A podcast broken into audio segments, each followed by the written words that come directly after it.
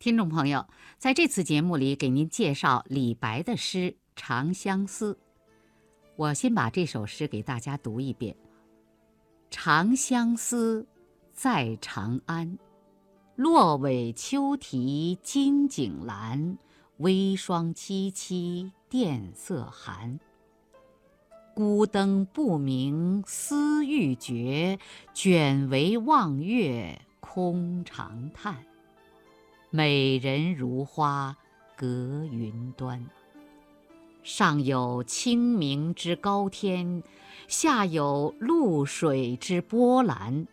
天长路远魂飞苦，梦魂不到关山难。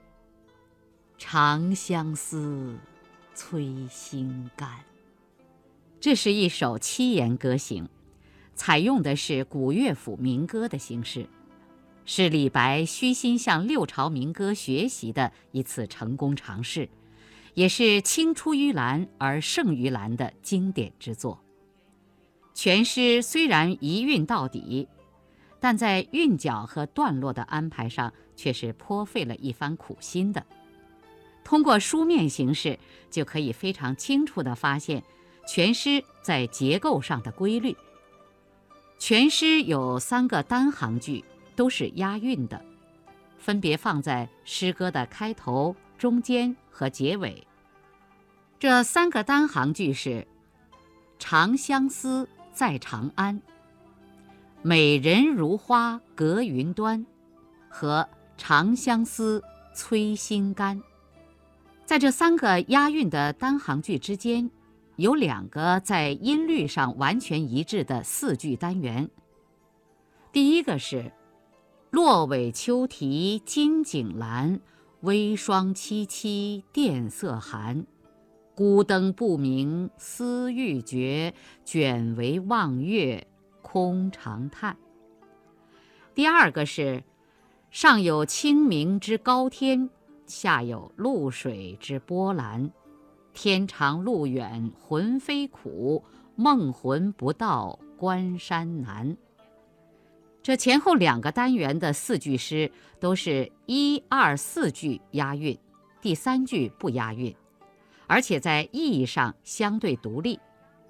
它们与三个押韵的单行句相互勾连，把全诗有机地贯穿在一起，共同表达出李白对《长相思》这一千古话题的独特理解与感受。《长相思》是乐府旧题。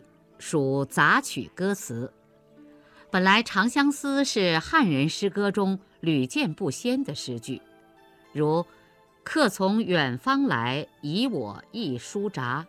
上言长相思，下言久离别。”在苏武和李陵的诗中，也分别有“生当复来归，死当长相思”和“行者难久留”。各言长相思之句。不过，直到六朝的时候，才由诗句演变为诗歌的题目。陈后主、徐陵和江总等人都写过长相思诗，而且这些诗还都有一个共同之处，就是都以长相思作为诗歌的开篇。李白的这首长相思也约定俗成的。以《长相思》开头，不过，它和紧接着的“在长安”一起组成了一个非常醒目的单行句，使人一目了然地明白诗中主人公所苦苦思念的对象是住在长安城中的。那么，居住在长安城中的到底是什么人呢？后代不同的人从不同的角度出发，对其有着不尽相同的解释和理解。但是，不管相思的对象是何许人也，这种开门见山的手法却显示出抒情主人公心中强烈的思念与渴望之情。以下是诗歌的第一个四句单元，前两句。落尾秋啼金井阑，微霜凄凄殿色寒。点明了所处的季节和主人公的心态。落尾是昆虫名，俗称纺织娘，因为它振动翅膀发出的声音很像古代织机的织布声，所以叫纺织娘。电是竹席。严格的说来，纺织娘发出的这种声音，并不真的是啼叫。不过不管怎样，这种声音在布满秋霜的夜里，从院子里的井台边时断时续地传进室内，飘进有情人的耳朵里，听起来就格外显得凄凉孤独，不由得连内心也泛起了阵阵的寒意。使得床上铺着的席子，不要说躺在上面，哪怕就是看上一眼，也觉得在散发出逼人的清冷，于是越发不想、不愿、也不能躺在它上面安然入睡了。这两句虽然在字面上还没有出现主人公的身影，但是他那份孤寂难耐。独守空床的心态已经跃然纸上了。有了这层铺垫，下文中对主人公行动的描写也就水到渠成、顺理成章了。孤灯不明思欲绝，卷帷望月空长叹。一盏孤灯，恍恍惚惚的，时明时暗。而对远方亲人的长久的思念，在这夜深人静之际，却越发强烈，简直让人无所适从，肝肠寸断。在万般无奈之下，他只好卷起窗帘，默对一轮明月，因为在世间万物之中，恐怕只有这轮明月，才是当初他与亲人共同厮守的美好见证。也是当前唯一能和亲人身处两地而能同时看到的景物了。这也难怪中国古代诗人会用那么多的笔墨和美好的语言来描写天边的月亮。不过此时主人公在望月怀远之际，却既没有杜牧“二十四桥明月夜，玉人何处都吹箫”的。风流浪漫，也不如苏轼“但愿人长久，千里共婵娟”的旷达通脱。空长叹三个字，说明了一切的努力都是无济于事的，卷帷也罢，望月也罢，最终不能解决任何实际问题，无法给人带来哪怕片刻的安宁与轻松。这是一个非常孤独的忧戚者，他的痛苦显然不是因为物质生活条件的匮乏。从庭院中的金井兰，我们或许可以约略联想到他居室内陈设的精致与典雅。但这些有形的物体对他来说却是没有任何意义的，真正陪伴他的只是无形的寂寞。与无尽的空虚，他身边所有的一切，包括诗中写到的金井、电、灯、帷，都只在默默地增加他的痛苦。井边传来的是凄凉的虫鸣，枕席看上去显得格外的清冷。点亮灯照见的是形单影只。卷起帘，却只有天边那轮可望而不可及的圆月。美人如花隔云端，这一句是前后两个四句单元中的重要过渡，也是诗中的点睛之笔。原来。主人公梦寐以求的如花美人，虽然时时在他心中，但实际上却相距甚远，远在云端。当然，现实生活中的任何人都是不可能高入云端的，这只不过是强调彼此之间的距离遥远，根本无法接近罢了。而正因为无法接近，反而会感到对方更加美好，而两者之间因相隔而加强的思慕之情，也就越发让人无法承受，所以给人一种远在天边云端、高不可攀的感觉。主人公的无奈与向往，在这里达到了最高潮，而位于诗歌的中间的这个独自成行的单句段落，也正是要起到这种一石千钧的效果。如果说前面主要是描写主人公在孤寂中的苦苦相思的话，后面则是演绎了主人公梦游式执着追寻的心路历程，与屈原在《离骚》中的求索境界颇为类似。上有清明之高天，下有渌水之波澜。天长路远，魂飞苦；梦魂不到，关山难。清明是青天。露水是清澈的水。前两句勾勒出求索的范围，可以说是上天入地，无险不涉。后两句感叹求索之难，艰苦备尝而一无所获。由于忍受不了长久相思的苦苦煎熬，主人公毅然决定要克服一切客观困难。去寻找远方的心上人。然而，这种追寻似乎注定了要以悲剧的形式收场。头上的苍天高远莫测，让人如何登攀？脚下的绿水波涛汹涌，叫人望而生畏，使人不能不想起屈原在《离骚》中的名句：“路漫漫其修远兮。”吾将上下而求索，两者表达的同样对理想境界的不懈追求，也同样遭遇了上天与下界无法逾越的障碍。上有清明之高天，下有渌水之波澜，这种带有“之”字的句式，是李白在七言歌行中经常采用的，如。蜀道之难，难于上青天。君不见黄河之水天上来。句中的“之”字，仔细推敲起来，也许并不具有任何实际的意义，但嵌在句中，读起来就有一种长歌咏叹的感人效果，好像非此不能将胸中的感受和盘托出似的。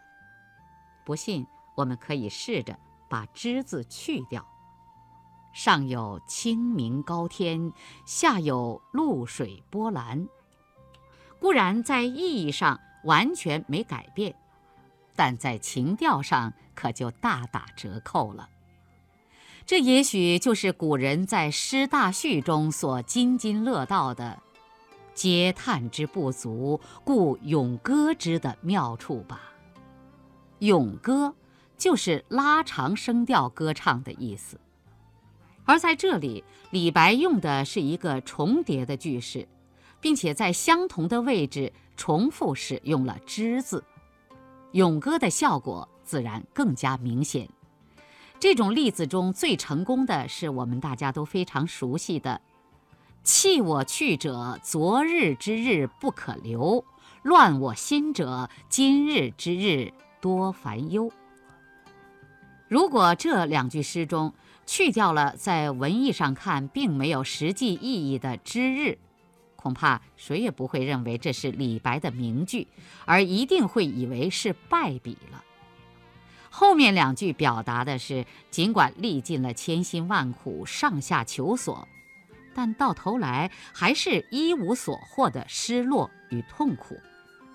如果直接从字面的意思去领会，似乎也比较费解，所以有的人认为，从语义上看，正常的词序应该是“天长路远关山难，梦魂不到魂飞苦”。主人翁在苦苦寻找的过程中，面对上天涉水的重重险阻，并没有知难而退，而是不顾天长路远，锲而不舍。遗憾的是，这种精神虽然可嘉，但是却仍然于事无补。面对着难渡的关山，也只好仰空长叹了。为什么会有这种没有结果的结局呢？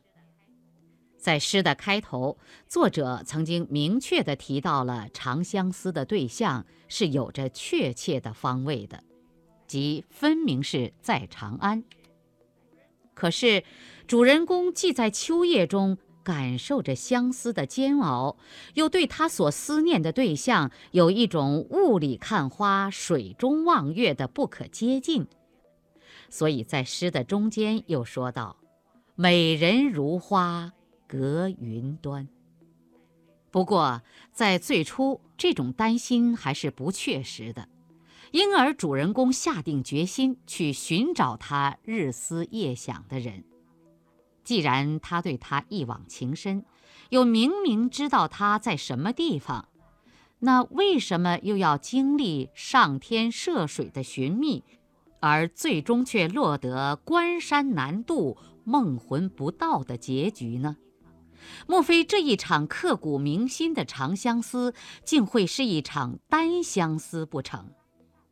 尽管善良的人们不愿看到这种不幸的结局出现在诗歌主人公的身上，但是这恐怕却是无法回避的现实。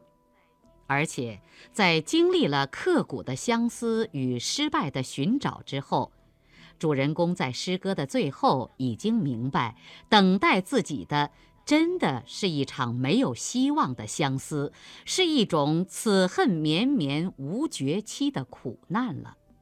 所以，他终于不顾一切地喊出了近乎绝望的心声：“长相思，催心肝。”这是前段思欲绝，后段魂飞苦的继续，让人听了。不禁为之伤感。《长相思》作为一首乐府古题，固然是以相思作为主题的，而且一般也是以《长相思》作为诗歌的开篇之词。但是，《长相思》在诗的开头与结尾重复出现，却是李白的一个创举。两个《长相思》的作用也不尽相同。前一个长相思在长安，当然是表示相思的对象身在长安，而后一个长相思催心肝的含义就不那么简单了。它所强调和包含的，不仅是长久的相思所带来的痛苦与折磨，而且更进一步表白了主人公痛苦的心声，因为他已经欲罢不能。哪怕明知是毫无希望、没有结果的单相思，却还是会永远的等待和相思下去。这种相思才是真正的剪不断、理还乱，真正的痛断肝肠呢。那么，李白这首《长相思》所描写的无止无休的单相思，难道真的就只是男女之思吗？这也就是本文在前面提到的，在长安的人到底真是一位相思的对象呢，还是另有寄托呢？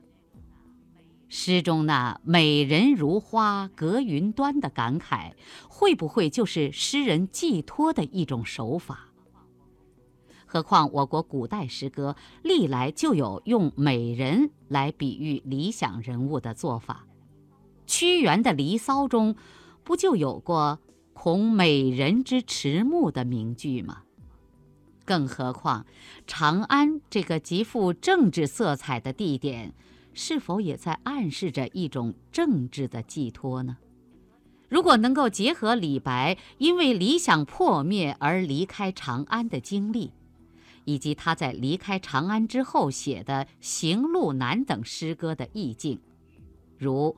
欲渡黄河冰塞川，将登太行雪满山。大道如青天，我独不得出。行路难，归去来等，我们不难看出其中似曾相识的执着感情与不懈追求，以及无可避免的失落与不悔。或许真的就如乾隆皇帝所说，有不胜沦落之感。贤者穷于不遇而不敢忘君，思忠厚之职也。辞清一婉，妙于言情。李白是在借男女相思之情来宣泄他心中追求政治理想而最终不能实现却又无法忘怀的苦闷吧。他欲无限相思于孤灯冷月之中。抒无穷感慨于上下求索之际，全诗形象蕴藉，而且措辞哀婉，形式整饬，却又感情跌宕。所以王夫之曾对此诗赞不绝口：“题中偏不欲显，向外偏令有余。亦以为风度，亦以为邻里，呜呼！”观止矣。下面我再把李白的这首诗给大家读一遍：《长相思，在长安》。落尾秋啼金井阑，微霜凄凄，殿色寒。孤灯不明思欲绝，卷帷望月空长叹。美人如花。隔云端，上有清明之高天，下有露水之波澜。天长路远魂飞苦，梦魂不到关山难。长相思，催心肝。听众朋友，刚才给您介绍的是李白的诗《长相思》，撰稿田南池。播音：雅坤。